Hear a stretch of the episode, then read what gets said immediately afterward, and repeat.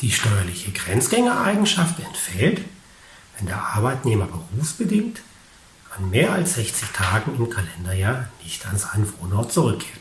Berufsbedingt ist die Nichtrückkehr, wenn sie nicht möglich oder nicht zumutbar ist.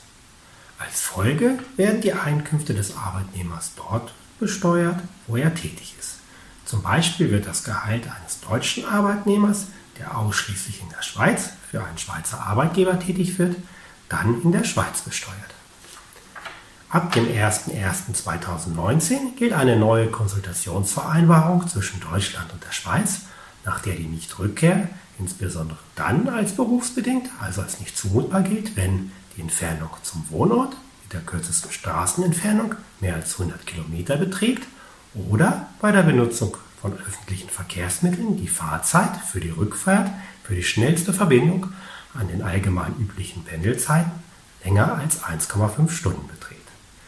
Auch wenn eine Rückkehr als nicht zumutbar gilt, liegt kein Nichtrückkehrtag vor, wenn der Steuerpflichtige trotzdem an seinen Wohnort zurückgekehrt ist.